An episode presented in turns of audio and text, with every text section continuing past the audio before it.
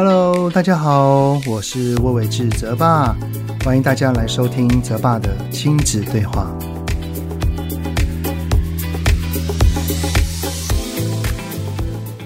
欢迎各位听众朋友来到泽爸的亲子对话。呃，这是我的 Podcast 的第一录哈。其实我想要录 Podcast 的呢，其实已经有好几个月的时间的想法了。我从去年的年底，因为当时台湾开始兴起了很多 Podcast 的流行，然后我也听了好几个，觉得蛮不错的。我就想说，或许可以用不同的形式，把我所呃领悟到的东西，或者是我听到觉得蛮有趣的一些内容，用不同的形式来跟大家说，所以才兴起有这个想法。但是呢，就从去年年底啊，然后又经历过了这几个月，包含了因为我的新书要出了。然后在赶赶稿中，然后也有很多的演讲，然后很多的工作。当然啦，这些原因听起来很像是在找理由啦。但是我想要今天谈的内容跟这件事情是有点关联的，就叫做拖延。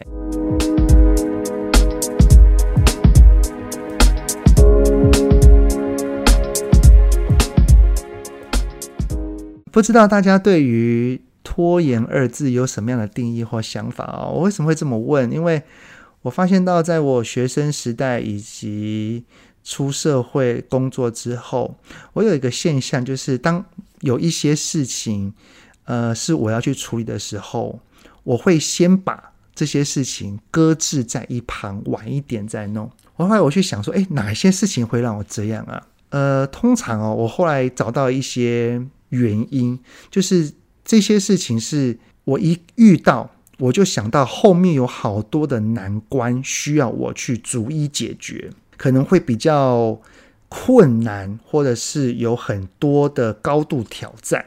我并不是说我不会做。而是这些事情是需要花很多的时间、精力等等等等的，然后我就可能会先把这些事情，先把它就像是个纸箱一样，先把它封闭起来，然后放在一旁，堆在角落，然后等晚一点再去弄。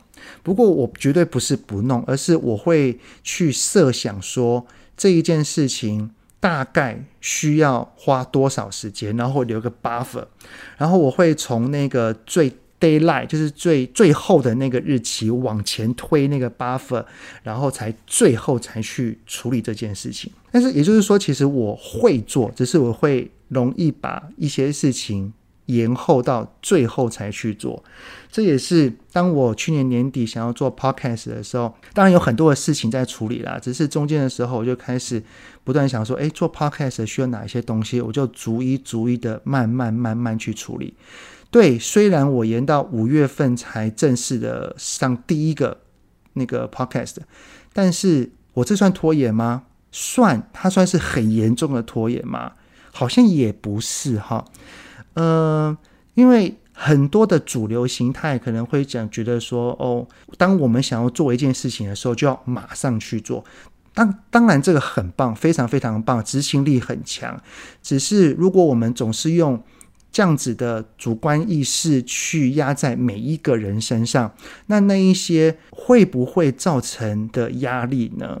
就很像是我们的孩子，假设我们的孩子，呃，他一到了小学就有了功课，会非常的主动、自动自发，当然很棒啊，有这样子的孩子，非常非常好的一件事情，只是。更多数的孩子，他就是不喜欢写功课，不想做功课，然后可能会拖拖拉拉。那面对这样子的孩子，如果我们把那种哦，这件事情你遇到了，就是要马上做这样子的框架套在这个孩子里面。对他而言，会不会反而形成另外一种压力呢？还是我们可以依照孩子的天生气质跟个性，来去慢慢慢慢的找到属于他自己的一条路呢？嗯、就像刚刚所说的，虽然我这个想法是去年年底。就开始了，然后到了现在才真正的落实。不过中间这一段时间，并没有完完全全的不管它，或者是忽略它，反而我都会找很多的空档去思索要怎么做才会更好，去想到每一个环节要怎么去落实跟执行它，然后就慢慢慢慢的一步一步做。虽然时间是久了点，但是我还是最终完成了它。呃，这个其实就像是我前一阵子在一个报道上面有看到，呃，这个报道是说。美国的宾州大学华顿商学院的教授，也是组织心理学家 Adam Grant，他在二零一六年 TED 演讲的时候，他有说，拖延对生产力是个瑕疵，但是对创意而言可能是个优势。而他在里面的内容是有讲到哈，有一些员工可能他先用比较极端的两个点，第一个极端的是。有些员工他在处理事情，他都是拖到最后一分钟才去做，但是就是因为拖到最后一分钟，所以他总是不断的消磨这些时间，以致没有任何创新的点子。而另外一个极端呢，是一开始就提前预备的员工，则是因为沉浸在紧张跟恐慌之中，导致他没有太多原创的想法。所以呢，这个 Grant 教授呢，他进一步的去设计有没有更好的一个实验，来调查拖延跟原创力之间是否有更好的平衡点。于是呢，那个 Grant 教授呢，他就请受试者着手来撰写一些企划的提案。并且会请读者根据他的创意跟实用性来评分，然后这些受受试者哈分成三组，第一组就是一拿到就立刻马上撰写提案，哦，从中间都没有任何的休息啊。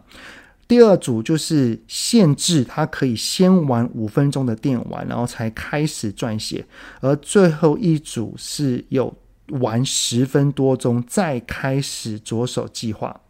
然后最后的研究指出，哈，那些有适度拖延的人，提案内容的创造力比其他的两组高出了大概有十六 percent 之多。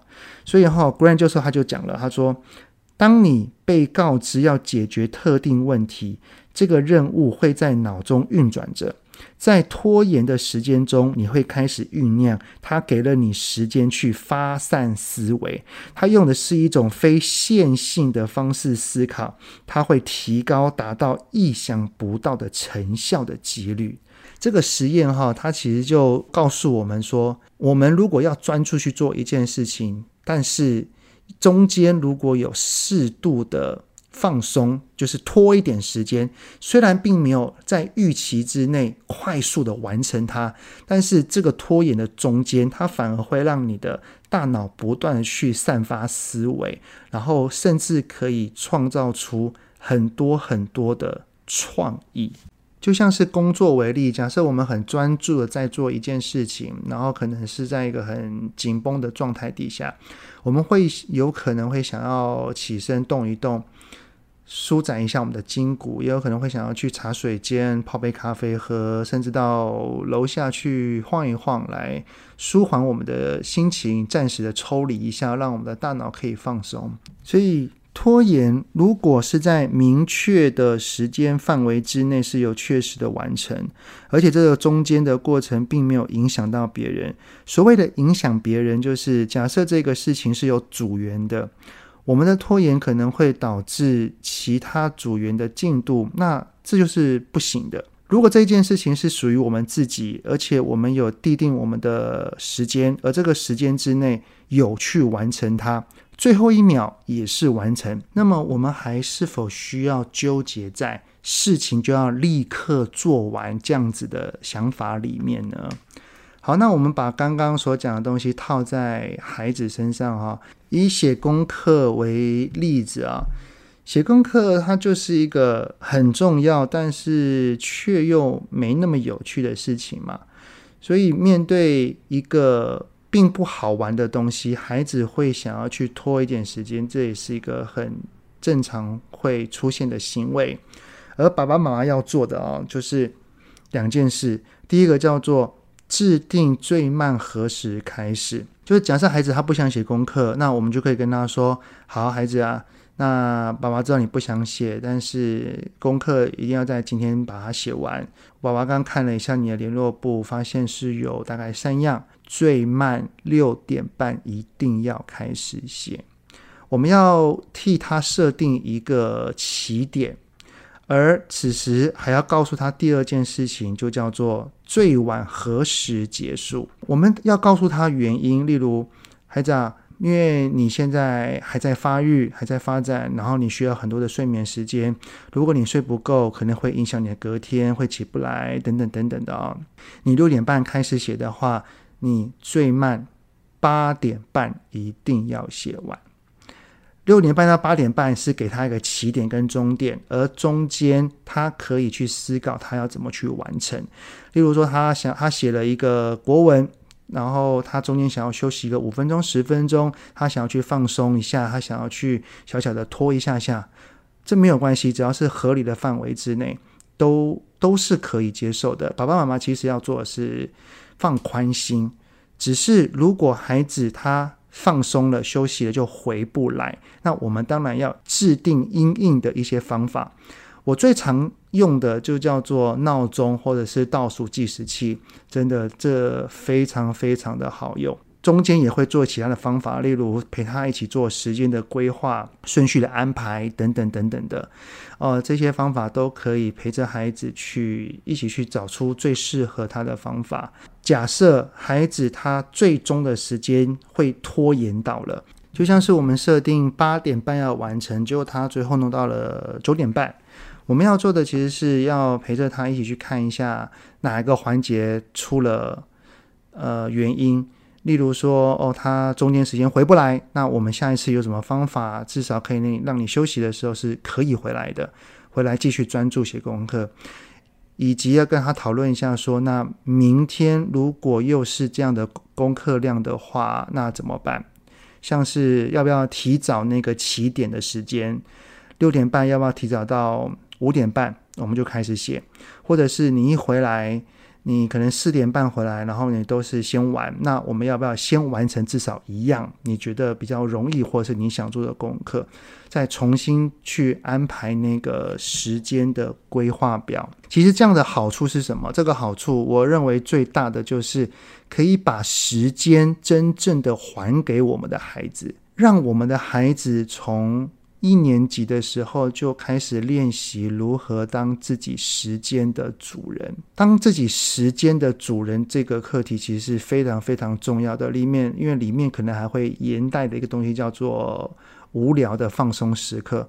这个我们之后可以找别的时间来谈哦。面对拖延这件事情。